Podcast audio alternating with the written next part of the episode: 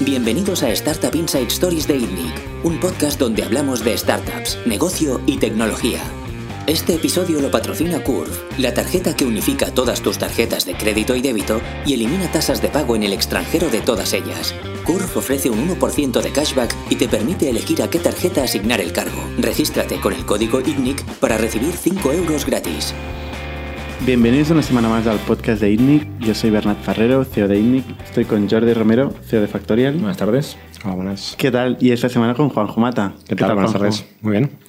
Juanjo es un, es un emprendedor, es un ejecutivo, es un inversor, ha sido un poco de todo. eh, español en Estados Unidos desde hace muchos años y que además has ayudado a varios emprendedores que han querido abrir Estados Unidos en algún momento. Algunos lo han hecho, otros no. Eh, nosotros te conocimos siguiendo a Pablo eh, cuando empezó a plantearse abrir Estados Unidos con Redboost, Sí. eh, Teambox en aquel momento. Sí, sí, y cuando Indic estaba pensando ya en esos momentos del primer fondo en aquellos tiempos que luego eventualmente se ha hecho. Exacto, sí, estuvimos ahí debatiendo eh, larga y tendidamente. Sí. Em, y esa es la primera pregunta ¿no? que, que- que yo te haría. ¿Realmente crees que, que, em, esta obsesión o, o esta tendencia que hay de muchas empresas aquí en España y en todo el mundo de abrir eh, headquarters en, en Estados Unidos tiene sentido? ¿Sigue teniéndolo? ¿Lo ha tenido antes y ahora no? Headquarters como tal, tal y como lo has planteado, creo que no. Mm, eh, El headquarters puede estar en cualquier lado. Lo que sí que creo que es fundamental es vender en el mercado más grande y más fácil desde el punto de vista unificado del mundo. Eh, de no tener que preocuparse de localización, no tener que preocuparse de canales de mercado. Es decir, si de, un- de una atacada puedes atacar a 350 millones de personas que hablan el mismo idioma, que tienen una unidad uni- un- cultural, Y no además estar. tecnológica, ¿no? Que Además, eso. es, es la gran clave también. ¿eh? Además, eso, un sitio en el que la tecnología eh, pues suele ser el primer sitio en el que rompe la ola. Eh, pero bueno, pues mira, se me ha ocurrido ahora mismo el, el ejemplo de, de Factorial. Pues ahí tienes un mercado que claramente o te peleas con las circunscripciones eh, europeas y te pones a aprender de, payroll en 15 sitios de Europa, o dices, pues, coño, pues me voy a pelear con los grandes a Estados Unidos y que sea lo que Dios quiera. Es una decisión estratégica dura, que a lo mejor es mejor tener tracción en un sitio y luego irte a otro en base a, a un base camp, como dicen, a una, a una estación base. Pero yo lo, yo lo veo clarísimo, que desde, desde unos sitios donde hay talento no pensemos lo primero en vender al que tiene el dinero y tiene el mercado ya montado, es un poco hacerse lo más difícil. Y como contrapartida de eso, ¿no, ¿no ves un poco el mercado saturado? Saturado en cuanto a, eh, pues a talento, en cuanto a precisamente en competidores. No, que hay más están en cada competición. sector. Pues sí, hay mucha más competición. Entonces, si te vas a Silicon Valley, hay 100.000 veces más eh, capital eh, por la calle, hay muchos más fondos, pero también hay 100.000 veces más emprendedores intentando levantar ese capital. Y yo creo que a fin de cuentas nunca hemos visto, se hacen análisis estos, ¿no? de, cómo va creciendo un mercado de capital riesgo y cómo va, desarrollándose un ecosistema. Eh, Jaime Novoa lo ha hecho mucho durante los últimos años de cómo en España ha ido creciendo el ecosistema aquí y quizá el ratio sigue estando a favor de si eres un equipo bueno en un sitio en el que hay menos competencia, pues a lo mejor es más fácil levantar dinero que irte a otro lado donde va a haber muchos buenos. Y luego que la oportunidad pues está igual en todo el mundo, ¿no? Eh, aquí en Europa, generalmente, sobre todo en los principios eh, de la tecnología, donde había quizás menos competencia, eh, todo el mundo se iba a Estados Unidos, pero ahora también la gente está dando cuenta que Europa tiene los mismos problemas. Sí que es verdad que hay más mercados, está más fragmentado, pero, pero alguien tiene que hacerlo. Sí, sí, ¿no? y de hecho, a ver, lo has dicho. Y Europa es más grande que Estados Unidos. Está En- en, fragmentada. en su conjunto, sí. Claro. Sí, eh, claro, parece que es el pero, segundo plato Pero Europa, como pero TAM, como Total Addressable Market, que te dirían un fondo, no lo puedes eh, desglosar igual de fácil. Tienes que convencer al fondo de que ese TAM me lo puedo de un tirón eh, dar un mordisco. Te dirán no. Porque lo primero es, es muy inocente pensar que aunque sea la, la zona euro más grande en, GDP, que vale, pues ponte ahora a vender al. Que luego es cierto que el alemán es igual de distinto del francés que un eh, mormón de Utah, que un californiano surfero. Eh, pero, eh, a grosso modo, y pintando con pincel de pintor, es mucho más fácil tener un mensaje de marketing para todo el mercado americano que un mensaje de marketing. Ya solo por el copy ya la hemos cagado. Porque el copy te va a costar en- encontrar la manera cultural de explicarle a alguien qué haces en, en Europa, porque lo tienes que explicar 15 y 16 veces. ¿No? Y hacerlo allí es mucho más fácil, aunque luego tengas que hacer un poco de customization, pero... En este podcast hemos tenido la, la, historia, bueno, varias historias que han pasado por Estados Unidos. Entre ellas, Roger Casals, no sé si lo conoces, fue un, eh, un emprendedor, se fue a vivir a Estados Unidos, hizo las maletas y todavía vive ahí, ¿no? Eh, ¿Tú qué, cuál crees que, que, que, son los pasos? Un, un, emprendedor dice, bueno, quiero abrir Estados Unidos. Eh, ¿Qué es lo que tiene que hacer? Pues tú esta pregunta la has respondido varias veces. Sí, y no, tiene una sola respuesta, porque a, a cada edad tiene una, una, respuesta distinta. No sé si una persona con familia no puede hacer a lo mejor lo que hizo Pablo Villalba, de apuntarse a un, a un viaje de Cámara de Comercio para ver aquello y, y, ya conocerlo antes de ir, porque era de los que pues eh, leía el Hacker News y ya sabía dónde iba. Y hay gente que no, hay gente que lo que hace es arrancar un proyecto y luego ya con una, una estación base, como yo decía antes, de un mercado en el que tiene algo de facturación, se va a venderlo y, se va pues con más seguridad y se pilla una casa y, se hace un visado de trabajador y entonces no tiene una sola respuesta eh, va a depender de, del nivel de madurez del proyecto y del emprendedor. ¿Cuál es el MVP de desplegar Estados Unidos? A ver, el MVP ahora es muy fácil porque Stripe te lo ha puesto a tiro de Hugo, ¿no? Te metes en o sea, Stripe a nivel Atlas. hablas más corporativo, ¿no? Dices. Eh, a nivel, el MVP sería tener primero un producto que soluciona algo Bueno, tienes en ese algo que mercado. puedes vender en Tienes Estados algo que make something people want de YC, ¿no? Haz algo que la gente quiere. Pues si hay- tienes algo que la gente quiere, que crees que lo va a querer Estados Unidos, lo tienes arrancado, ya tienes... Claro, ya hemos empezado un poco... Si lo tienes arrancado, ya has tenido que tomar una decisión, que si has incorporado aquí o allí. Yo estaba tirando por otro lado, que es el facilón de por 500 dólares, Stripe te va a dar una corporación en Delaware, una cuenta de banco y puedes arrancar, seguro con menos problemas Y las cuatro cosas imprescindibles. un register agent, Entonces una tú- pasarela de pagos. O sea, ¿cuánto tardarías eso? ¿Cuánto tardarías eso en arrancarlo Sí. en España? eh, a nivel de gestoría legal y tal. Y esto se te digo, además, y, y bueno, eran 15.000, ahora son 5.000 dólares en créditos de Amazon Web Services. O sea, 4.500 netos para la empresa para arrancar en Amazon Web Services, sin preguntarte quién eres. Entonces, ya empezando con el tema corporativo, eh, tu recomendación es si quieres ir seriamente al mercado americano, eh, que la empresa matriz sea americana, Sí, sí, sin duda. sin duda. Sin duda. A ver, volvemos a lo de antes. Si tu proyecto no vas a acabar. Si el mercado en el que vas a vender en los Estados Unidos, si el mercado no estás claro, pues quizá no hace falta.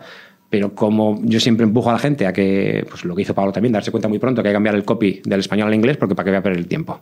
Para que voy a tener Saiku con el landing en español. Lo hago en inglés. Y en España hay gente que, que usa productos donde el landing está en inglés. O sea que también puedes arrancar en España, incluso con los- las pruebas con gaseosa aquí, pero con el copy en inglés. Entonces yo te diría que sí. Que... Eso se lo dijiste tú a Pablo. No, no, Pablo ya había tomado esa decisión. No, no, no. no. Yo, yo le convencí de que empezase a cobrar lo antes posible. Que si te iba a ser freemium, que pues venga, vamos a ver si es niño o niña, pues no nos a cobrar ya. Me acuerdo un día. Es un buen. Sí, no, y, y él lo decía, joder, pues eh, Maran Sarasa me ayudó a convencerme que había que hacer threading de los comentarios y tú a empezar a cobrar lo antes posible. Que estos, estos resúmenes sumarios que hace el, el emprendedor a. a- a- Es un buen A toro tip. ¿eh? pasado. Es un A toro buen- pasado. Hay que cobrar a los clientes, es un buen tip. A ver, yo siempre me encanta el. Fue un acierto, por cierto. Sí, hombre, empezar a cobrar lo antes posible, ¿no? Hay gente que ha tardado más y que ahora, ¿no? Tiene que, tiene que pedir que cobren. Pero el mundo del freemium tiene ese problema. A mí me encantaba y me encantaba la misión de alguien que estaba haciendo algo en open source. eh, y, y bueno, volviendo a lo que tú preguntabas, yo creo que es, yo en, en Tileo, en Agrovis, siendo además un ciudadano americano, usé algo que creía que no estaba ni pensado para mí, que es usar Stripe Atlas. Porque dije, ¿para qué me voy a estar liando? Montar una, una empresa en España. Eh, todavía no vivía aquí, ¿eh? que a lo mejor desde un punto de vista legal te tienes que mirar eh, impositivamente un ciudadano español que acaba siendo autónomo, allá que, hablen, que habla gente de una gestoría, pero el emprendedor que, que va a vender en Estados Unidos y, y que piensa eso, hacer el copy en inglés, hacer los landings en inglés, el, el analizar su user persona en el mercado americano y que luego entre el europeo donde, donde el user persona del americano haya acabado, porque son casi diferentes personas. ¿no? Si, si un designer, un, un product manager te está empezando a, a segmentar el mercado, yo, yo, creo que no son los mismos usuarios idénticos eh, en los dos mercados. Una vez hecho el setup de Stripe Atlas, uh -huh. eh, ¿qué más tiene el MVP de irse a Estados Unidos? Pues eh, tienes, yo creo que tienes algo de tracción. tracción o de que el producto lo peta a nivel, a lo mejor no tienes revenue, pero tienes un producto en el que tienes usuarios con un retention buenísimo y has tirado por el camino del freemium, ¿no? Pero no te sirve de nada la carcasa de, de, la empresa, ¿no? Esto lo has hecho porque tienes que defender algo, un IP o un revenue stream, que tienes que de demostrar que es mejor de lo que hay. Pero esto que estás diciendo, a no ser que vendas a enterprise uh -huh. o a mid-market, ¿no? O sea, ¿Sí? si eres una empresa que vende a consumer o que vende a SME, uh -huh. eh, o sea, pequeñas y medianas empresas, lo puedes hacer a distancia también, sí. porque no vas a ver a tus clientes. No, no, yo creo que hay mucha gente o sea, ¿tiene está haciendo esto un sin haber pisado mucho. Los chicos de Algolia, esto lo dice mucho. Los franceses, ¿no? Sí. Uh -huh. Que dice mucho. Jason Lemkin. Eh, Lemkin, que, que a él le da la impresión de que estaban allí. Porque él los veía como si estuviesen allí, porque aparecían iban, y cuando sí. hablaba con ellos, él decía, pues yo qué sé si estuviese aquí o no, porque yo te veo cada tres o cuatro meses y en mi cabeza no, no me acuerdo dónde estaba. Si no me lo cuentas, mm. que hay mucha gente que arranca desde fuera y que se acerca allí a qué? Hablar con partners, hablar con inversores, eh, a, a, moverse en un ecosistema que te va a ayudar y que vas a tener que ir de vez en cuando.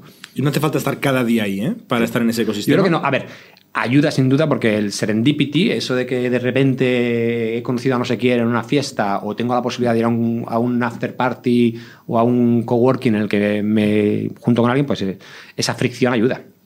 Pero yo no creo que sea necesario. Es decir, los proyectos buenos, de hecho, son aquellos que muchas veces les hace falta mucha menos serendipity de aquellos que pues, funcionan pues, porque estuvieron en el sitio adecuado a la hora adecuada, pero no pueden demostrar que eran mejores que la competencia, ¿no? Pero sí, estar en un sitio como ese pues ayuda, igual que ayuda a estar en Barcelona y no estar en Olías del Rey Toledo. Pues no te vas a encontrar con inversores en Olías del Rey Toledo, en Barcelona te puedes encontrar, pero no es tampoco...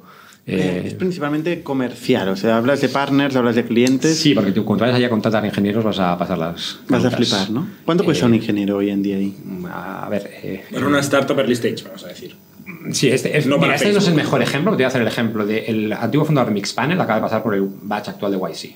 Y el otro día decía, ¿cómo he hecho yo los números de cuánto me hace falta levantar? He cogido, me hace falta seis ingenieros. Y el fully loaded cost, el coste total para la empresa, no lo que se lleva más los pagos impuestos, el fully loaded cost para mí son 226 cash al año por ingeniero. 26, o sea, no, 226. No, ni 25 ni 30, ni 30 tío, De hecho, lo puedes ver en Twitter, porque creo que lo puse y dijo 226 o 224, no era un número redondo, ¿eh? yo creo que, pero bueno, era 225, lo que sea, una horquilla ahí, multiplico por 6, multipliqué por el número de años que creo que necesito. Uno y medio. Y dijo, voy a ponerme un 30% extra por si acaso me equivoco, porque me equivocaré. Bueno, Está, oficina, eso incluye oficina, incluye. No, ¿Y alguien de marketing o no? Eso no. Creo que no, porque al ser un ingeniero que ya ha pasado por YC, que ha hecho Mixpanel, él está arrancando lo que es. El, cuando tenga el Technology Proof Point, ya llegará el tener que ir a levantar y a escalar. ¿Pero qué hace el de Mixpanel en un.? Pues ha hecho ahora, eh, en realidad está dando otra vez el péndulo este que da la vuelta de client server a. Está diciendo que va a correr Chrome 10 veces más rápido de lo que corre en el desktop. Y cuando escuchas el pitch, en realidad lo que está haciendo es correrlo a la nube.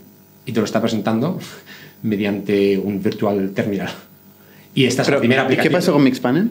Sigue viva. El, el Pero él ya, dejó, él ya, la dejó. El típico caso del emprendedor que le gusta la fase inicial de 0 a 1 y ahora está montando otra cosa.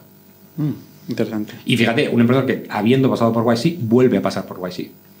Luego hablaremos de YC porque uh -huh. es, un, es, un, tema interesante. Uh -huh. Entonces, ¿tú crees, no crees que ha cambiado el, el panorama de, de, hacer irse a Estados Unidos desde Pablo Villalba, uh -huh. cuando tú lo conociste, hasta el día de hoy? Eh, no, claro que ha cambiado. Eh, ya no hay que hacer. decir, Pablo, la razón principal por la que ya le podía ayudar era porque no podía sacar una pasarela de pago, hablando de Stripe.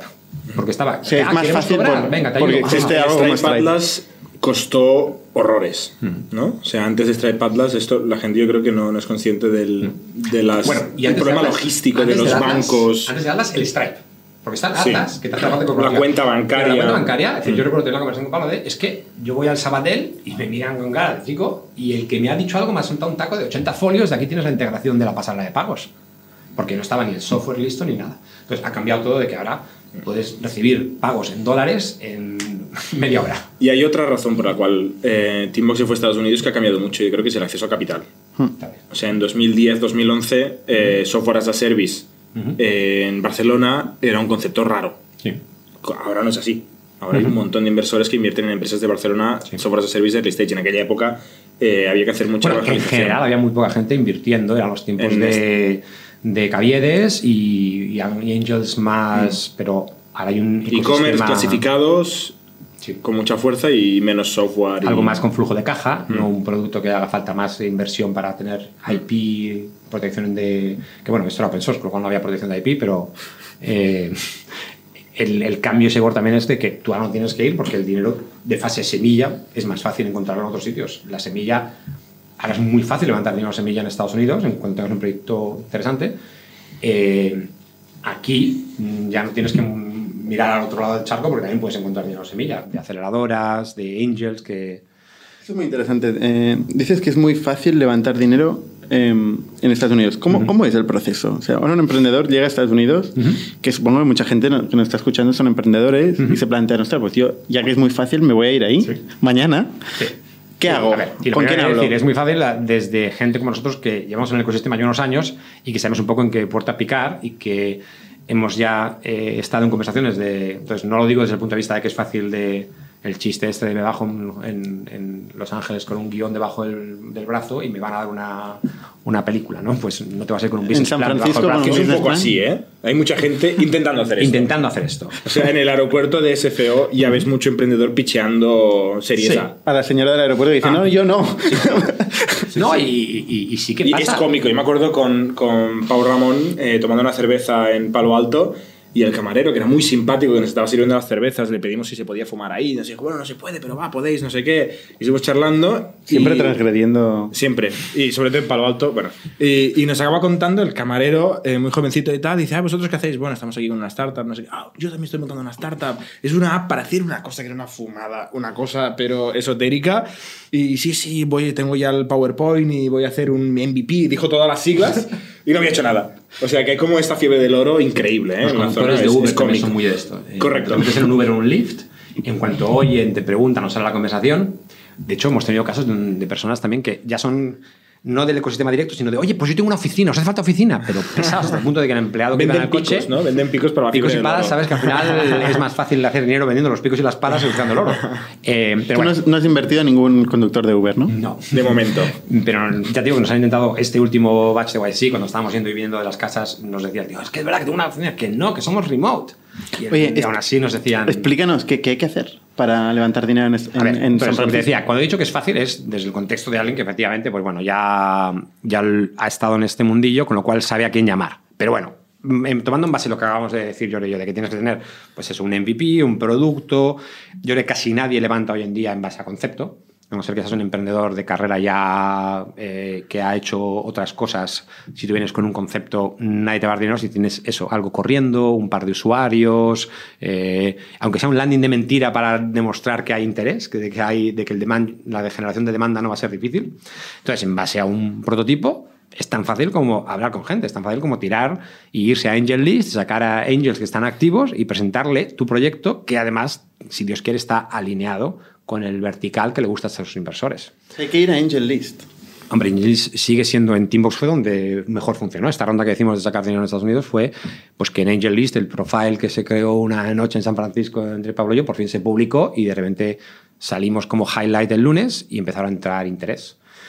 Angel List a día de hoy sigue funcionando muy bien. Eh, en la ronda que acabamos de hacer ha habido dos sindicatos de Angel List que nos han invertido y, y que se han buido muy rápido y que no ha habido que estar dando 20.000 vueltas. Una reunión, sí, dinero en el banco en cuestión de días. ¿Cómo funciona un sindicato de, de Angel List? Pues suele ser alguien que se acerca y te dice, oye, me encanta la idea, quiero invertir 100. O me dejas invertir 200. Él más o menos mide cuánto interés cree que va a tener. Y él luego va a Angelist y dice, he, he conseguido que el emprendedor me dé entrada en esta ronda.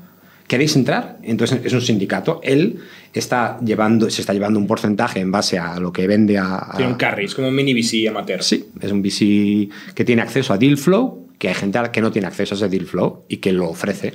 Y de hecho ha sido gracioso porque hemos vivido un- una, una fase de oversubscription, es decir, de tener más interés en invertir de lo que podíamos dejar entrar en los dos sitios, en nuestra ronda directa y en la ronda de estos chicos, porque son dos mini rondas. El, el que hace el, el syndicate está diciendo, oye, ¿puedo meter 100 aquí? Y le vienen 500, que dicen, ah, pues yo quiero meter 1000 cada uno de ellos. Bueno, eso sería en... O sea, de los 100 los reparte. Sí. O, Mm. o le coinvierten con los 100, él pone los 100. Él, no, no, él en realidad no suele poner nada. Hay veces que sí, No, veces que el- pone su sindicato propio pone dinero. algo nuevamente, ¿no? Pero el credibilidad sindicato, sí, el- el- por- eh, tiene que, tienes que poner tu propio dinero para que la gente diga, ah, bueno, pues Sí. algo tendrás tú que también mojarte. ¿Y esto jurídicamente cómo, cómo funciona? O sea, ¿quién, pues quién Angel, aparece en la- Angel en el List, de hecho, el- en el cap table aparece un, un fondo que se crea solo Un para... SPV, Sí. un Single Purpose Vehicle. Vale, o sea, es como una sociedad. Es una sociedad. Es una, una sociedad, sociedad que se crea para invertir. en- Sindicato solo Angel para- List para Microverse 2019. ¿El, el emprendedor solo habla o solo ve la persona que decide? Directamente sí, aunque luego sabes que tu información va a llegar a todos estos otros. O sea Bueno, que es desde Es el un poco como el information crowdfunding rights. de aquí. Sí. Es un poco como de Angel Crowd y Crowdcube y estas plataformas que hay en Sí, España. Aunque Bueno, creo. No está muy estructurado. Hay, todo- hay gente que, que invierten todos los inversores en el cap table, hay otros que van a través Los que lo hacen mejor. Sí, yo creo que es. eh, decir, hay una, hay una fase que sí que se asemeja, pero no es un crowd, porque es un grupo más reducido que un crowd. Entonces sí que hay un poco más de, de selección desde el punto de vista de que en Angel List pues tienes que ser eh, inversor acreditado. Angel List al final es el LinkedIn de las startups. Sí. Es la plataforma social Sí. con más credibilidad en el mundillo de Y, las en- startups. y- ¿no? y es cierto que también le está pasando justo lo que a LinkedIn, que es que la el señal ruido eh, no, no ha ido a mejor, ha ido a peor. Con O sea, el tiempo cada vez hay más gente, hay demasiada gente. Y Y yo ya no es- ese verano en el que, pues eso, que, que- que te pongan en el email de los lunes, de repente te llega un correo de I am in, literal, que eso es lo que arranque la ronda bridge de Teambox, eso ya yo creo que no pasará. Eh, y si está pasando, pues esos deals lo más seguro es que no están pasando por AngelList, están pasando por otros canales. Eh, ¿Tú has liderado algún sindicato en Angel List? no, lo pensé en su momento, pero me, me fastidió mucho el concepto ese del carry, eh, no ya el tuyo propio como sindicato, sino que Angel List se llevaba también una cantidad. ¿Y Así cuánto? es como gana dinero. Poquito, poquito. Es 1 o 2%. Yo no sé si eso sigue siendo. De todas las transacciones Bueno, que hay. Angelis está ganando pasta. El famoso filósofo naval, que lo hablábamos hace no mucho. Eh, Sabes que estamos hablando con Alf para ¿Qué filósofo naval? ¿Qué- qué- No se llama naval. Se llama naval. Ah, sí, sí, es verdad, es verdad, sí. lo que se, Naval. se ha vuelto filósofo. Es un emprendedor Es verdad, vuelto sí. filósofo que es interesante. Sí, sí, es un, angel, es un angel que ha entrado en muchos proyectos de estos por estar Y es donde fun- está. fundador, cofundador de, de Angel List y la- el dinero lo han generado así, rascando de serie en serie. ¿Y el líder del sindicato cuánto, cuánto se lleva? No, antes un 20. Lo, lo- 20, lo 15, puedes 20. poner tú, tienes Mm. un margen, eh, porque si eres un- una persona que tiene un acceso a un deal flow muy bueno y tienes muy Mm. buen track record, pues puedes pedir un carry más alto, ¿no? Entonces tú pones el deal, he encontrado un, un proyecto donde me gustaría invertir, eh, ¿quién me sigue, no? Sí. Sí, a mí me ¿Y llegan la todos gente no puede correos. llamar directamente al emprendedor? Podrían, pero el emprendedor lo más seguro es que no te va a coger el teléfono, porque no te conoce. Para mil euros, no, pero para mil euros no. O sea, este es el tema. Hay un intermediario. El Claro. emprendedor quiere 100. Y no quiere 100 personas de mil euros, ¿no? Quiere 100 mil. Entonces hay un valor en que tú me rellenes 100.000 y yo no tenga que estar hablando con 40 personas para que rellenen 100.000. El, el cheque más pequeño que ves en esos cap tables de allí son 15, 20, el más pequeño. y, lo- y tú intentas que sean cheques de 50, 100, para no tener que estar hablando con 20.000 personas, que además ya sabéis, luego crean el- el- la fricción de si es un safe, un, un- un acuerdo estructurado para eh, equity futuro. Sería como un convertible note Es un convertible simple. lo digo porque el- aquí en España normalmente se usan préstamos convertibles. Mm. En Estados Unidos es más popular el safe, eh, que es más flexible y más fácil de implementar. y Ahora más iremos al, al SAFE porque es uno es lo que como estáis financiado hasta ahora, ¿no? ¿O estáis planteando Sí, el, el proyecto actual han sido todos safes. Explícanos Microverse en un segundo, ¿no? También, porque si no. Antes gente- de. Microverse, o sea, yo estoy todavía en el, el ir a buscar financiación. Claro, Sí. ahí hay muchos fondos, fondos muy famosos, de, de- de los primeros fondos Pero, de pero lo venture más seguro es que no vayas a ir a por fondos. Lo que te voy a decir es que llames a la puerta de eh, Angels, porque O sea, un fondos fondo. no te van a abrir la puerta. Eh, porque hay raro. fondos que hacen seed investment. o sea, Hacen seed, pero hacen seed nada más que para posicionarse en Series A. El fondo que te ha dado un dinero en seed no le sirve para nada porque suele ser un tamaño su fondo que tú no le vas a devolver el fondo. Él quiere estar ahí para cuando ya tengas una, un cierto bueno, tamaño. Bueno, pero quiere estar ahí. O sea, tú ir a ver un Kleiner Perkins o Andreessen Horowitz, Ujú. No, no Sequoia. digo que no se haga, ¿eh? que nosotros hemos hablado con una associate de, de Sequoia y de. eh, es decir, tienen un programa muy específico que ellos lo que quieren es no quedarse fuera.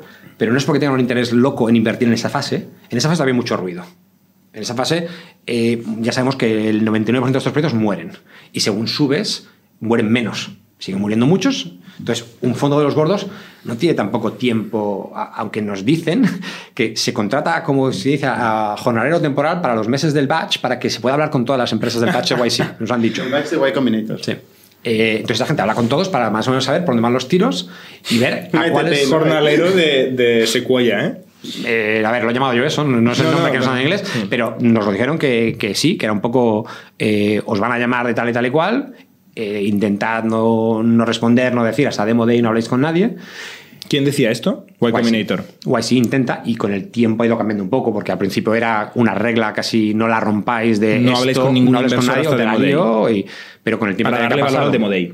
darle valor a Demo Day y eh, también un poco controlar el, la- lo que llaman la- el falso sentido de urgencia, el false sense of urgency. ¿no? Tú al inversor le tienes que demostrar que, oye, mira, o inviertes ya o esto se pasa. Que es, que es el típico eh, problema de, eh, ah, bueno, ¿y quién más te va a invertir? ¿no? Eh, de, hasta que no haya lead, yo no meto mi dinero. Oye, me interesa, que te lo daré, pero te lo daré cuando vea que entra O sea, otro. concentrar la ronda en pocos días Sí. para Es- que. El día de Demo Day vas a ver a tanta gente, vas a tener tanta oportunidad que ese día sí que puedes decir, oye, mira, tengo que hacer la ronda porque tengo a estos inversores, ¿estás o no estás? Es el mayor valor. Vamos a explicar qué es Y Combinator. O sea, Es una aceleradora, Todo el mundo conoce a eh, Y Combinator, pero es que eh, realmente es la aceleradora. O sea, antes, hace siete años o cinco años había un montón de aceleradoras. Hoy es la aceleradora todavía, la primera que, que- que hubo, una de las primeras, y sigue siendo eh, pues la más importante del mundo, probablemente. ¿Qué-. ¿Qué tiene Y Combinator? Yo creo que tiene ¿A ti te gusta yo diría mucho? pedigrí, sí, muchísimo. No paras de yo- hablar de Y Combinator, ¿te, te gusta? Sí, sí, eh, yo ¿Por qué? ya como inversor eh, tuve la oportunidad, de hecho, de tener deal flow de YC diciendo, oye, quiero ir a Demo Day. Y decidí que si iba a invertir, iba a invertir en el deal flow de YC. Ujú. Y lo que te decía, para mí lo que tiene es pedigrí porque eh, seleccionan muy bien equipos y entonces, desde que empezó ese proceso de seleccionar muy bien equipos, ya la rueda tira de sí sola. Cuando te salen de los batches iniciales, Dropboxes, Stripes y Airbnbs, pues es como el que monta la escuela de negocios en Harvard y unos tiran de otros, ¿no? Y, y lo más importante, más allá de la aceleradora, es el sindicato de fundadores. La mafia que se genera. Efectivamente, eh, lo puedes llamar mafia, lo puedes llamar sindicato, con mayor o menor carga. También es una pequeña estafa piramidal, ¿eh? yo creo, porque en Silicon Valley en general eh, tú puedes montar una cosa que vende a startups y hay tanta startup con tanto dinero de VCs que puedes llegar a generar suficientes ingresos para que parezca que tienes algo. Creo que hay gente que le llama el echo chamber, ¿no? El, el- no sé cómo se llama esto, la, Sí, el eco que hace una, una La cámara muy de pequeña. eco que te oyes a ti mismo. Es un mundo muy pequeño, repites. pero con un altavoz muy grande y hay muchos negocios que solo tienen sentido dentro de Silicon Valley. Y eventualmente petan y salen al mundo Sí. y cogen tracción. A ver, sea, o no, al final- te o no, o muchísimos mueren. No, pero claro. un La estadística Stripe, no falla, un o Stripe, por que- ejemplo, Claro. sus primeros 100 clientes solo eran gente súper friki de, de Silicon Valley. Una economía cerrada. Exacto. Pero es una pirámide. mucho. Puede ser una pirámide. Puede Bueno, serla. Puede serla o no. ¿No? Lo- Porque hay- Stripe obviamente algunos no lo fue. han rompido, han roto, perdón, la barrera. Sí, y, y es cierto que mm, el- el- yo me acuerdo cuando empecé a ir como inversor a Demo Day, eh, la cosa número uno que se echaba en cara era que esto no son empresas, son features, son un, un trocito de una empresa. Ya veremos si llegan a empresas. Stripe, por ejemplo, ¿no? Stripe, pero luego llegaba también el, el componente de... Y además es un feature que lo que hace es darle de comer a todos los otros del batch. Pero ¿qué pasa? Si ya te he dado de comer y eso ha tenido valor para ti, será por algo, ¿no? ¿Te ha servido para qué? Ah, te ha servido para tener una pasarela de pagos mucho más rápido de lo que los demás. Bueno, pues eh, que resulta que eso es bueno. Eh, si Zenefits de vuestro mundo o Rippling de vuestro mundo lo peta porque primero le vende a estos, luego cuando mira al resto del mundo dice, ah, pues es que ya he creado procesos, eh, he entendido el problema y ahora ya me puedo enfrentar al resto del mundo. ¿Vale? Que primero lo he vendido al mundo de las startups. Bueno, pues no tiene por qué tener. Luego, es cierto que hay También hay, hay- estamos hablando solo de los casos buenos, ¿eh? No, la decir, máquina que hace, hace zumos ap- apretando una bolsita que solo lo compran cuatro frikos. era YC. Juicero, ¿no? ¿Era no, no, pero quiero decir que también le vende a todos los frikis de las startups y luego se dan cuenta que nadie quiere pagar No. 700 pavos por una máquina que aprieta en un este zumito de un había una empresa que su objetivo mm, era explicarle equity, eh, la compensación por equity, a los empleados de las empresas. Este era el producto. Esto es útil, ¿eh? Esto, Fíjate, a ti te parece útil. Pero, ¿cómo de útil es esto fuera de YC? Pues hay que ver cu- cuánta compensación habrá en equity en el futuro en el mundo de las empresas. El mismo ejemplo de eShares. Tú y yo, cuando empezamos a usar Carta, eShares, ¿no? Sí. creíamos que iba a ser carta lo que es. Porque No. se fueron mercados públicos, mercados estructurados. Por lo que Pero sea. empezaron, empezaron con las cuatro startups. Por lo que sea. El Sí, caso sí. es que Carta era una empresa que si lo piensas en ese momento, mm, eh, de- yo creo que Antonio, Antonio Era- García Martín decía, si hay una, una- un ejemplo de que hay un bubble aquí, es de que hay una empresa que se está dedicando solo a hacer eh, electrónico el certificado de stock De options. stock options, sí. Pero resulta que era un pain muy grande, era un problema muy grande Claro, de pocas empresas y han encontrado manera de crecer a más empresas. Sí, porque hay muchas empresas privadas, no públicas, que necesitan mantener un cap table. Hmm. Es decir, no ya solo los mercados públicos, que efectivamente creo que es uno de esos, una de sus ambiciones, pero eh, la, la- la punta del iceberg es la de las empresas públicas. Luego hay muchísimas empresas privadas en las que esa tabla de capitalización También. ahora las mantiene. Es un dolor de cabeza. Y bueno, que por eso ha salido luego eh, Captable.io, que ya no te hace falta ni siquiera pagarle dinero a issues, ¿no? Es otra YC de hace menos años. Entonces, ¿tú invertiste en, como inversor en Y Combinator? Sí, bueno, en tres no, no en Y Combinator, sino en empresas de batches de Y Combinator. En tres o cuatro de las empresas, en tres de las de los batches en los que yo eh, fui como ¿Y qué tal fue inversor. la inversión? A ver, una. ¿Fueron de los que una lo fue un- petan? no, no, no. Una fue un 3X, o sea, devolvió el dinero multiplicado por 3, o sea, nada del otro mundo. Y las otras dos fueron acquihires. Entonces, mm, si lo hace. Si, ¿Recuperaste el dinero? Sí, un 3X recuperas y las otras recuperas porque es una, una acquihire. Que la no, normalmente. la acquihire no significa nada. Normalmente, si se hace bien, se devuelve el dinero al inversor. Efectivamente, hay acquihires en los que te doy trabajo y punto pelota. Pero el acquihire, bien entendido allí, que es lo que siempre suele conven- eh, eh, salir de un equipo de YC, es el hecho de que es un equipo tan bueno que si no les ha salido a leer, lo mismo me da. Yo me quiero quedar al equipo. Y, y no quiero pues, que des- destrozar su credibilidad con los inversores y por lo menos les, les permito que puedan devolver el dinero a sus inversores, que no suele ser gran cantidad. Ya, pero es alucinante para mucha gente que una empresa esté dispuesta a pagar dos o tres millones de dólares Por como premium, Ujú. como un bonus de contratación de O cuatro ingenieros. Ya, pero estoy diciendo ya una cosa que, que es poquito, es una acquihire muy pequeñito, que hay muchos de estos. Más los es- abogados y Es, toda la- increíble que paguen poquitos, unos cuantos millones como hiring bonus, ¿no? Como coste de contratación de tres ingenieros muy buenos, eso sí, ¿eh? Ingenieros con capacidad de producto, de negocio, de Equipo hecho, clientes, equipo que ya- Ya, pero son millones de dólares, Sí, ¿eh? O no, sea, que- que, que- son entre 10 y 20 o Ay, ay, 30. sí, sí. A ver, pero, pero Sí. hemos visto que hay gente que está cobrando al año ingenieros top en sitios de estos de medio millón de payroll. Entonces, haz los números. Eh, haz el discounted cash, cash flows de lo que me cuesta Sigue costando, sigue costando, ¿Ya? sigue costando. Sí, no, sobre todo si eres una empresa que, se lo, que, que desde fuera de esa burbuja eh, pues se puede permitir llegar a talento sin tener que pagar esos precios. Y un recruiter que te cuesta un 15% del sueldo anual te parece caro. Pero ¿sabes qué es lo mínimo que se tiene que pagar? Que es el- Vuelvo el a. Combinator. Entonces, tú como inversor, eh, ¿cómo funciona? ¿Tú vas a un demo day? ¿Te invitan? ¿Todo el mundo puede ir? ¿O No, tienes que tener una no, invitación? tienes que estar invitado y ¿Cómo pides- consigues una invitación? O, en mi caso echándole cara o siendo un fondo teniendo... ¿Entraste por la ventana? Eh, yo mandé un correo a, a YC, a Demo, a- no a Demo, a... ¿Cuál fue el, el email que, que seguí? Creo que, o el de Christy, la mujer de... A alguien le dije, oye, mira, yo trabajé en Netscape unos años, tengo algo de dinerillo, a calderilla, que me gustaría invertir. Me dijeron, venga, o sea, tu pues, carta de presentación fue Netscape, ¿eh? Sí, sí, sí. Eh, decir, Pues sí. tampoco parece complicado. Bueno, eh, eh, no sé cuánta gente, no sé cuánta época, ¿no? gente... Yo creo que Sí, cambiado. el era gente, mucho más ¿no? pequeñito, ¿eh? Sí, muy en plan celebrity. Es decir, yo iba ya a los años en los que. Y sigue yendo. De hecho, Joe Montana nos ha invertido a nosotros en ese último.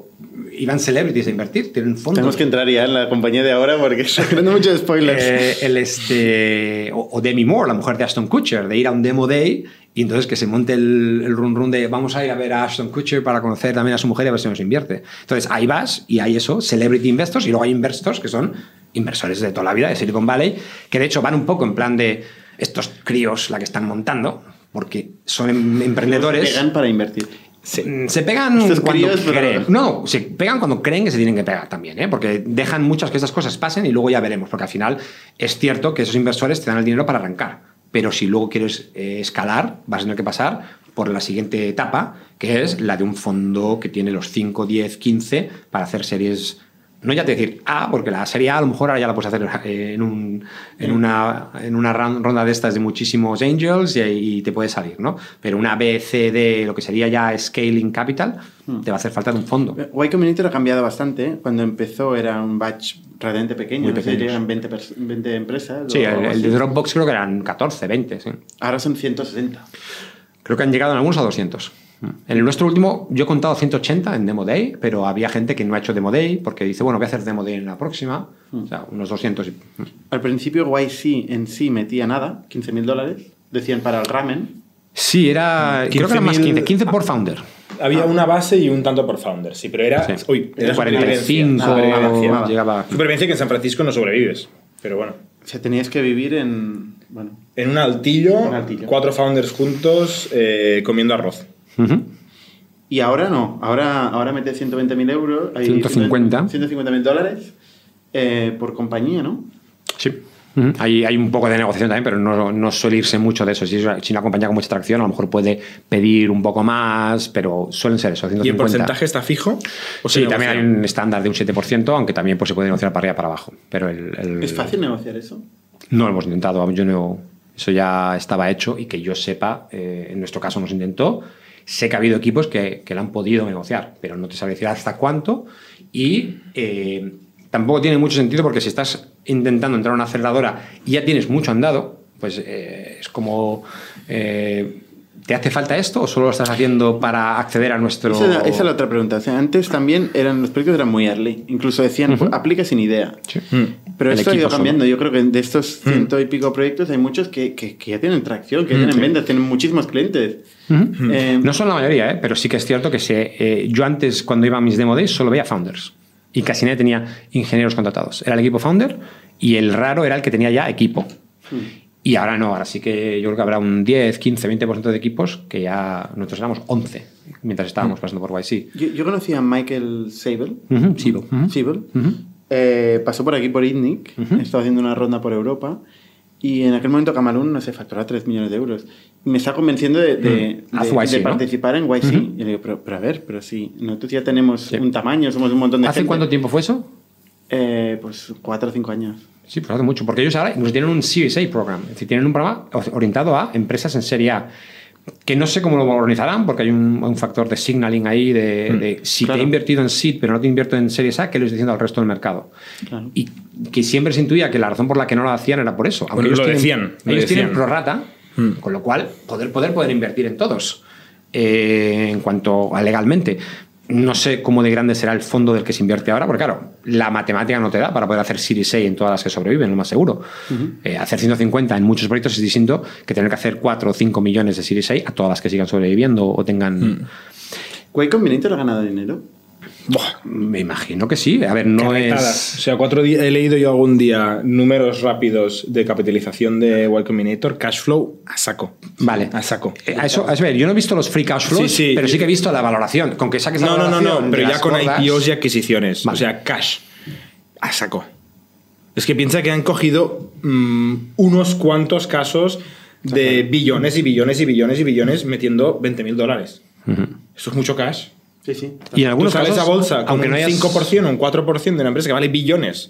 Lo que pasa Si es esto que da para cuando- invertir cuando hicieron IPOs, empresas, ¿eh? en los primeros, primeros batch que tenían, es cuando se dieron cuenta que se habían diluido mucho. Porque Sí. no hacían follow-on. Por eso luego han ido un haciendo continuities y, y- Claro, y luego han han, ido, han ido otros aprendiendo. para- pero es igual, para- pero de estos errores ha generado Aún así han generado mucha un caja. Mucha Sí, caja, es- esos números caja. los publican. Lo Sí. que no sé es cuánto de esto es ya eh, liquidity, Realizado. Hmm. pero seguro que muchas rondas también se han hecho liquidity intermedia, ¿no? De esta, venga, pues vendo un poco para ir metiendo dinero, pero por poder, poder, efectivamente, ya solo con mirar los casos de Airbnb, Con, Stripe, con los, yo que sé, eh, 20 unicorns o 25 unicorns. A un fondo de estos en realidad hace falta un unicorn de estos por cada bloque de. Y no 100 meten tanto dinero. Si eso, esas son los economics de un fondo de serie A. Y menos tanto. Estos que son tan early y que tienen un montón. No, no, o sea. Y, y luego ya no estamos contando adquisiciones de 100 millones y 200 millones. Ya ni las contamos casi, ¿no? mí- y eso tanto de estos cash. Yo que soy un poco antiguo, cuando me estaba contando esto, el, el- este chico, Sí, que todavía no era partner de. Que ahora es el- es el ha sido- CEO, ahora es el CEO. Bueno, No, acaba, no, no, acaba de dejarlo, pero sí, hace hasta hace dos días. Ah, vaya. Y, Ahora Job, Job, sí. Yo me decía lo del 7% de los 15 mil dólares y yo me descojonaba. Sí, sí, sí, sí. Es que vamos, no voy a ir ahí ni, ni loco. Sí, pero bueno, eh, también es cierto que yo creo que ha sido un ecosistema que ha sido mucho más honesto con yo te doy esto y luego no te pido nada a cambio. Hmm. Es decir, hay muchas aceleradoras que luego entra ahí el te doy esto, pero luego te cobro en servicios no sé Hmm. cuánto y ahí empieza ya el emprendedor a tener que hacer los números de, ah, bueno, pues... eh, Y van muy sobrados. Y van muy sobrados. Ellos no, no lloran a nadie para que entre, ¿eh? Dicen, ah, que no quieres ser Stripe, no quieres ser Airbnb, no pasa nada. Pues no vengas. Sí, hay mucho de elitismo, hay mucho de, de ser el, el verdad, Harvard, el verdad, Harvard o sea, de las aceleradoras. Un, sí. un- un partner de Y Combinator, ¿no? que es una persona que también pasó por Redbooth eh, cuando estábamos montando Factorial, que ya estábamos levantando rondas a una valoración muy superior a la- al famoso 7% esto. Eh, me está intentando convencer de ir a San Francisco con los fundadores para pasar por Y Combinator y lo mismo, ¿no? Y dices, "Sí, 7%, 100.000, 150 mil dólares, que no, que no, que estamos muy pasados de esto. Y dice, ah, tú sabrás. Eso ahora, Tú- 150.000 tú- dólares. Tú sabrás. y claro, y me quedo así diciendo, mierda, yo también quiero ser Stripe, ¿sabes? O sea... Hay, hay como una obsesión. Sí, bueno. sí. Vamos a Microverse. ¿Qué es Microverse? Pues es un eh, programa de educación, de, es un coding school, un programa de, de, lo que ahora mucha gente llama los coding bootcamps, ¿no? de una duración de unos 8 o 9 meses, en los que se ayuda a la gente a aprender a programar y no se les cobra hasta que tiene un trabajo. Eh, es además no presencial, se hace todo eh, vía internet y, y, la idea es ayudar, pues lo que decías antes de eh, el problema de que el talento está distribuido eh, bastante, creemos, eh, ecuánimamente, pero la oportunidad no.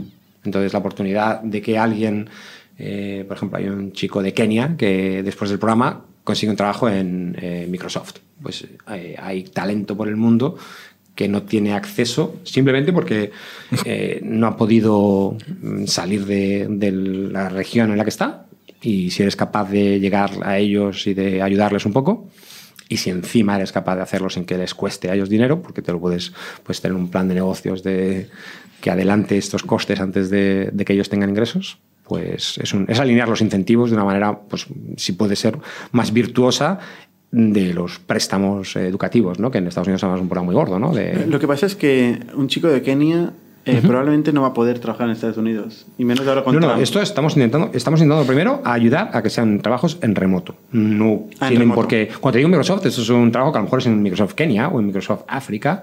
Eh, no estamos viendo la motonada de que vas a vivir en Estados Unidos, no es la idea. La idea es a ti te gusta la tecnología, la informática, la programación, no tienes por qué estar Desplazarte. desplazándote, porque además somos una empresa 100% remote, no tenemos oficina en ningún sitio, nosotros también hemos montado así. Más complicado aún, eh, cuando, cuando tú eres una persona de Kenia y te contratan en Kenia.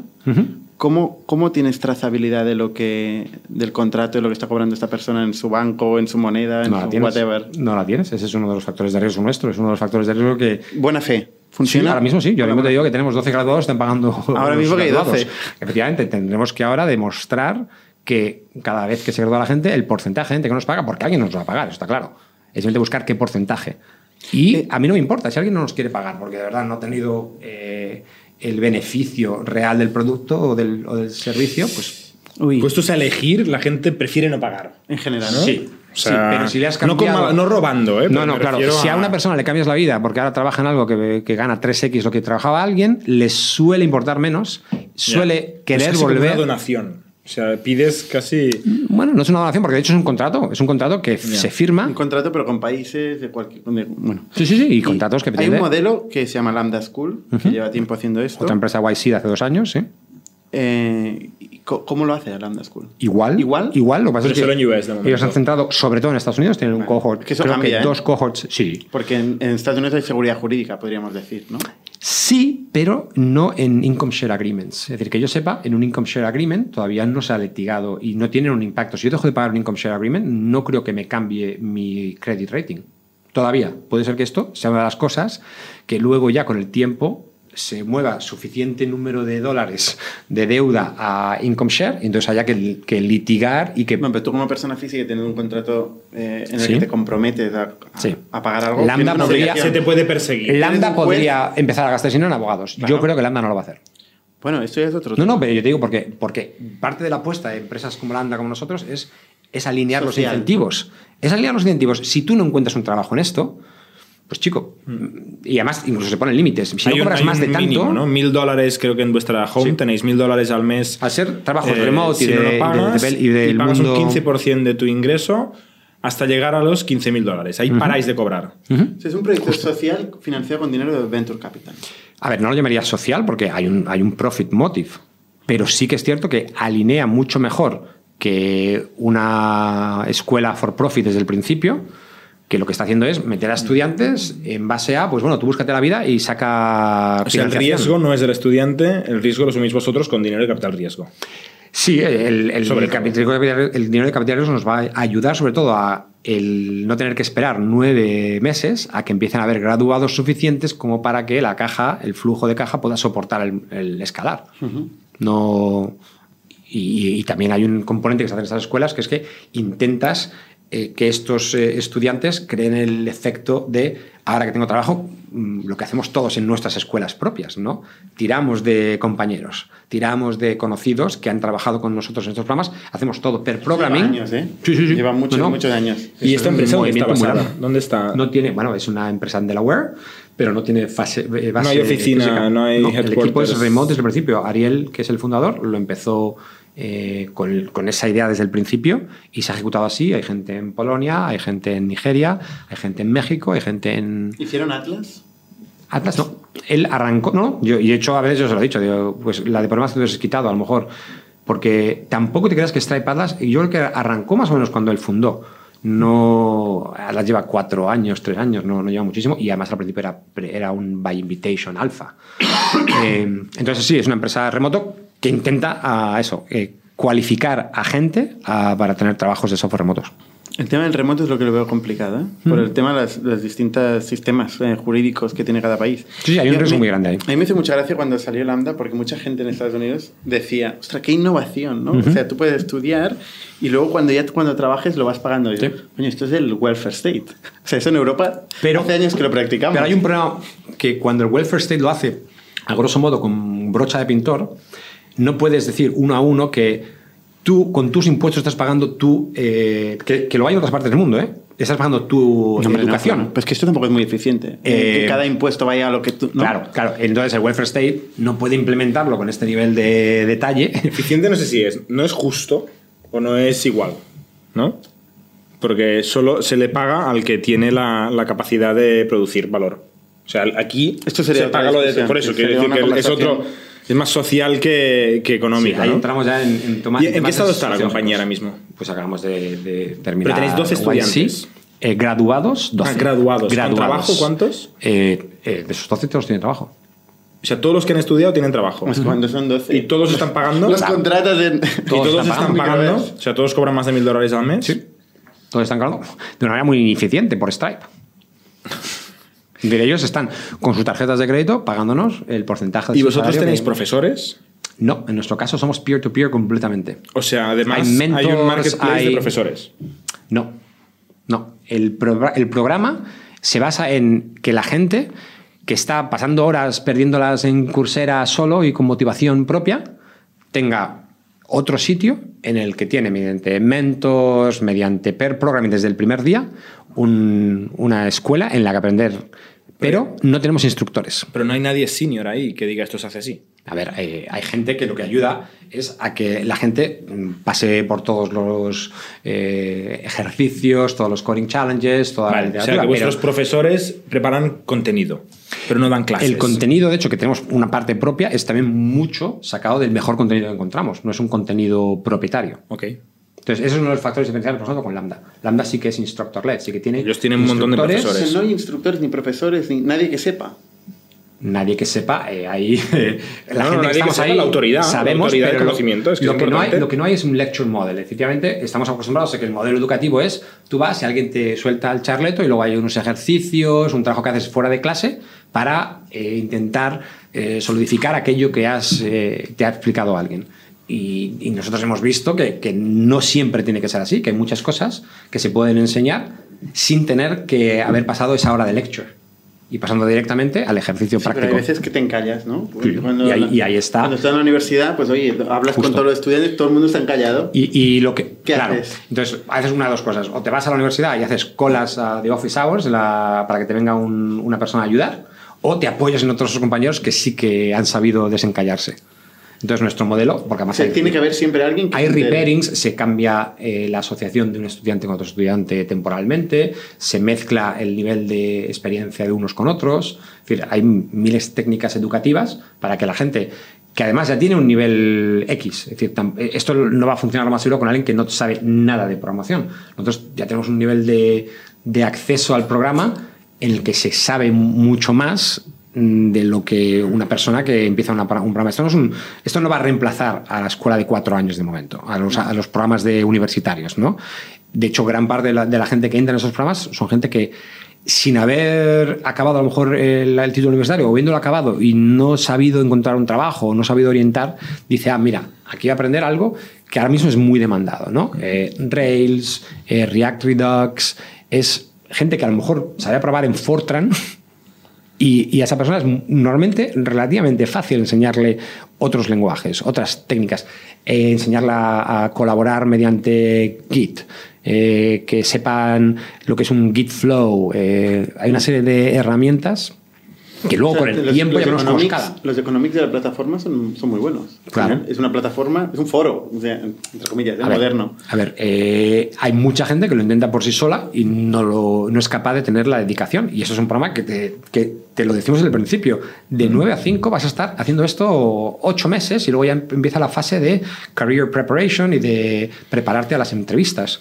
Pero Mostráis el camino un poco y les ponéis juntos. y, y- y además tenemos eso. Y contenido, y contenido. Student Success y, y te- Technical Career Coaches, gente que viene de industria, que ha pasado por el proceso de, de entrevistarse, mock interviews. Eso en Lambda también es muy importante, ¿no? El empujar a conseguir trabajo. De hecho, yo creo que el final. producto más importante aquí eh, va a acabar siendo lo más seguro esa La fase colocación. final. Yo creo que lo, lo que va a diferenciar esos programas es quién tiene un buen job placement y quién no tiene buen job placement. ¿Y ahora que estáis levantando? Pues acaba de hacer una ronda que yo creo que se llamaría Semilla. Eh, de eso de Y Combinator. Eh, me- ¿Qué a través de, pues han sido yo creo unos eh, 3 millones que hemos intentado sacar. Todavía no está aloca- los allocations. Entonces estamos hablando de, de esas cantidades más o menos para ¿Es la llegar primera al siguiente. ronda o? No, ha habido, ha habido, pues no lo llamaría FFF, no lo llamaría Friends, Family and Fools, pero ha habido semilla o pre-semilla antes. Y después del pre-semilla se ha hecho en, en Y Combinator una ronda un poco más grande de lo que hubiese sido un, un proceso normal. El proceso normal de YC hubiese sido quizá la- el, el- el semilla, pero se ha hecho una ronda un poco más grande por llegar con más tracción. ¿Y cuál es tu rol en la compañía? Voy haciendo el rol de CEO, de... De eh, COO. COO, efectivamente. Eh, eh, Ariel es el fundador, que yo le conocía de la experiencia previa de haber sido advisor en, en, eh, la empresa que vendieron a Lonely Planet, de Turistyle. Y pues él ya lleva bastante tracción aquí, hasta principios de año, cuando empezamos a hablar. Y, y la idea, pues eso, efectivamente, empezaba a escalar, empezaba a ver la necesidad de, de ver cómo organizábamos eh, el equipo y cómo empezábamos a orientar la parte financiera también, la parte, es un comer- un componente importante de qué hacer con estos contratos, que en realidad es como el contrato de un producto SaaS, si quieres, es una suscripción a una mejora de tu carrera. Entonces tenemos que ver cómo se puede modelar y, y convencernos a nosotros mismos mediante un modelo financiero y a, a los inversores demostrarles que, que tienen el recorrido. Bueno, pero esto ya Eh, está hecho, ¿no? De no. Porque habéis levantado 3 millones de euros. No, no, no, pero cuando digo esto digo a mucho más largo, tiene mucha más... A partir de ahora, ese es el reto. Eh, pero incluso antes de llegar ahí, Ah, vale. eh, tenemos- tienes que ver, por ejemplo, cómo, cómo hacer esa tensión en caja de esperar un año casi a que los estudiantes empiecen a graduar. Eh, Y luego van pagando estos- poco a poco de su sueldo. O sea que tampoco lo cobrarás todo de golpe. Sí, eh, O sea, a nivel de cash flow eh, es- es un- está muy cargado para atrás, Sí, es ¿no? un negocio financieramente eh, difícil, pero, pero también que cuando empieza a funcionar, si los ratios son los que se esperan, puede sostenerse. Mm. Los muy bien. costes tampoco son muy altos, como Los decíamos. costes, tal y como estemos orientados, no por son altos. formación. Mm. Pero ya sabes lo que pasa siempre, ¿no? Que no te das cuenta de los costes reales hasta que de verdad estás ya a los niveles de. Y luego tienes una idea y tienes que pivotar y experimentar hasta que, hasta que encuentras lo que realmente pita, ¿no? ¿Tú actualmente vives en Estados Unidos? No, de hecho, de hecho, eso también alineó mucho la- lo que estamos intentando hacer como familia. Con, nosotros acabamos de dejar Estados Unidos temporalmente, tenemos la casa todavía allí, habíamos traído a, a mis tres hijos y a, mi mujer viviendo aquí en Toledo. Y al ser una empresa remote, pues era también perfecto desde el punto de vista de alinear nuestras necesidades, de no tener que ir, pues, o yo todos los días a Madrid, o tener. Yo tenía una startup que había empezado que también éramos todo el equipo remoto. Entonces era muy similar, pero eh, dio la casualidad de que conociendo al fundador y teniendo un proyecto que ya estaba eh, traccionando muy bien, eh, nos permitía arrancar y, y- y continuar un poco también esa, esa parte de vivir lejos de Estados Unidos. ¿Y el planteamiento a largo plazo es seguir en remoto o Sí, eso no cambia. No, no, eso, eso es ba- bastante parte del ADN de la empresa, de que queremos una empresa remota, queremos una empresa, eh, pues nos inspiramos mucho en GitLabs, en buffers, en, en toda la gente que ha estado también publicando mucho sobre transparencia, en tener una, una filosofía de transparencia en salarios, en stock, en, en, intentar pagar en base a una calculadora todo lo posible y hasta que se rompa la calculadora y luego volverla a remontar. Creo que va a va por la tercera versión de la calculadora. Tablas salariales, estándares, categorías. Eh, enseñarle a la gente la tabla salarial de todo el mundo cuando entran en onboarding, cosas de esas. Y es parte del ADN, sí. Oye, muy interesante. Eh, tienes un montón de historias. Claro, nos hemos saltado tu época en Netscape eh, cuando, cuando llegaste a Estados Unidos y tal, pero yo creo que dará para otro podcast. Sí, bueno, yo ya decía que hay gente que yo que ya por ni conocer ni conoce Netscape y si acaso se acuerda de Mozilla por Firefox, pero el nombre de Netscape lo, lo mató Bill Gates y, Netscape, y Microsoft, eh, a pesar de que el Departamento de Justicia americano dio la razón y dijo que hubo un problema monopolístico, eso no sirvió de nada, ¿no? Eso siguió matando a la empresa y, todo lo que se hizo en realidad lo heredó como, como misión eh, Google, ¿no? Eh, mucha de la gente que acabó en Chrome vino de Mozilla y mucha de la gente que acabó en WebKit, en, en KHTML, dentro de Safari también vino de Mozilla. Pero sí, esos años fueron también muy interesantes desde el punto de vista de alguien que se va a estudiar allí y que no estudia la carrera aquí, pero entra directamente en, en el berenjenal de la primera o sea, tú estudias la carrera en Estados Unidos, vas a Netscape de Super Junior. Sí, sí. Eh, fresh out of school. Yo era el, típico eh, University Hire, el, de bolsa de trabajo. ¿Qué momento era de Netscape? Estaba... Creo que fueron una semana antes o después del IPO. Es decir, yo sé que estábamos en el momento ese de prensa todos los días. O sea, ya era un Netscape maduro. Sí, ya había, yo creo, unos 800 empleados, 700, 800 empleados. Eh, y era el principio del, del, crecimiento ese exponencial que se dio y que luego AOL acaba comprando Netscape cuando la cosa deja de crecer igual de bien. Y luego AOL compra Time Warner. Y ahí luego es cuando ya eso sale mal. esa fusión, una de las fusiones más grandes que estuvieron allí. Eh, ¿Y de ahí te vas para Oracle? Sí, de ahí yo dejaría esta parte de, este principio de la vida de Juanjo para la próxima vez que vengas. Vale. no, más que nada lo digo porque... Se nos va a ir largo, sí. Se nos, ha ido ya. Llevamos ya casi el límite del tiempo que metemos por podcast. Eh, pero, pero, tenemos que recuperarlo, porque realmente es interesante. Y muchas batallitas de Silicon Valley que tienes sí, tú, no hemos, que no nuestra audiencia le encantaría. De, de, las batallas de Jordi Mías en Teambox. Sí. Estas, Me sigue gustando más llamarle Teambox. No sé por qué. Ese es, yo creo, el próximo episodio. Vale. Y Juanjo, muchas gracias. Nada, vosotros. Y te seguiremos en esta nueva aventura. ¿eh? Vale, gracias. Hasta la próxima. Suscribíos a nuestro podcast en youtube.com barra Spotify, iTunes, Google Podcasts, Evox y otras plataformas para no perderos ningún episodio. También lo podéis recibir en vuestro correo suscribiéndoos a nuestra newsletter en itnic.net.